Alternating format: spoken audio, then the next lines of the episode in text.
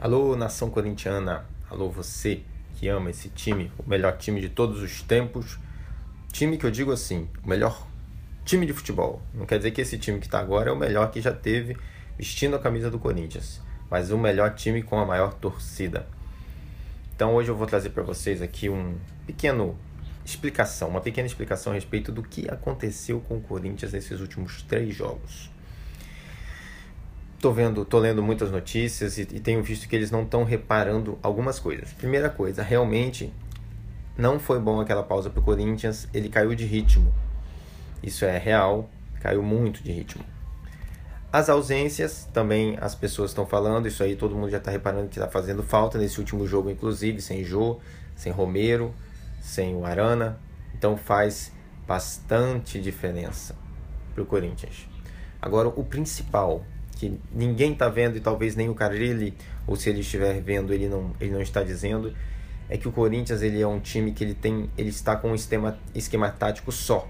Ele joga sempre com o mesmo esquema tático, que é aquele 4-3-3 mais ou menos que o Carrilli faz, com o Jô ali pelo centro, os dois atacantes pelos lados e os três meias ali chegando junto. E é um time que joga na retranca e no contra-ataque. E foi assim em todos os jogos do primeiro turno, todos os jogos. Todos os jogos que o Corinthians pegou um time que também ficava na retranca, o Corinthians empatou. Isso aí foi bem claro. Todos, todos os comentários eram a favor disso. Então, sempre que o Corinthians tinha maior posse de bola, ele não ganhava o jogo, ele empatava. Mas a zaga estava muito, muito coesa, então também não tomava gols. Que aconteceu nesse início de retorno é que o Corinthians pegou os piores times do campeonato e principalmente no primeiro jogo contra o Vitória e no terceiro agora contra o Atlético, que são dois times que vieram jogar na casa do Corinthians, então eles se fecharam ainda mais e aí eles usaram a mesma tática que o Corinthians usa, de se fechar e jogar por uma bola. E aí o Corinthians ainda não tem uma segunda tática para quando isso acontecer, o que, que vai fazer.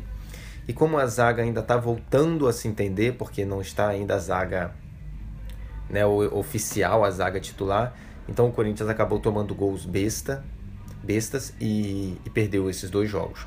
Vejam que contra a Chape, que é um time que também está bem mal no campeonato, mas era na casa deles, eles foram para cima em alguns momentos e o Corinthians teve um contra-ataque no final e ganhou o jogo, que praticamente todos os gols do Corinthians foram de contra-ataque nesse campeonato. Então, o que está faltando talvez para o Carrilli ver é que quando ele está jogando em casa, ele não pode querer ditar o jogo para poder manter esse esquema tático que ele criou, ele tem que também ficar na retranca em casa para o outro time vir para cima e então ele fazer o contra-ataque do Corinthians, que é matador e foi em todo o primeiro turno.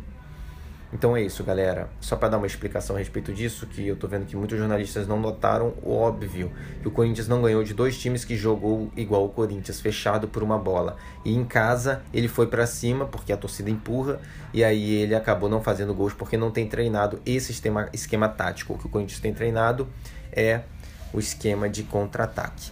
Agora, só um comentário a respeito do último jogo. Eu vi muitas pessoas falando mal do Casim. Eu não vi o jogo, eu assisti, eu ouvi pelo rádio o jogo que de vez em quando eu não assisto, eu só escuto o rádio enquanto eu vou fazendo outros trabalhos. E o Casim, ele não jogou bem, mas ele também não jogou mal, certo? Quem perdeu dois gols na cara foi Fagner e Cleison. O Casim não perdeu nenhum gol na cara, ele chutou os gols, ele acertou o gol. O goleiro que foi bem, que deu sorte. Ele pode ter chutado mais fácil no meio, mas ele não errou o gol, ele não, ele não fez o que o Fagner fez, o que o Cleison fez, o Casim não fez. Para mim ele jogou bem, jogou bem, não fez o gol, não foi feliz, como ele mesmo disse. Ele mesmo pediu desculpa pelo erro, porque ele que estava marcando, mas ele é um atacante, na verdade, quem tem que marcar ali na área é os zagueiros ou o goleiro que tem que dar o jeito dele de sair do gol e pegar a bola. Claro que aquela bola foi bem no começo ali da pequena área e não é fácil para o goleiro, não é tanto para o goleiro, é mais para a zaga dar conta do recado. O Casim não é alto, né? Então ele também não subiu e aí nós tomamos aquele gol.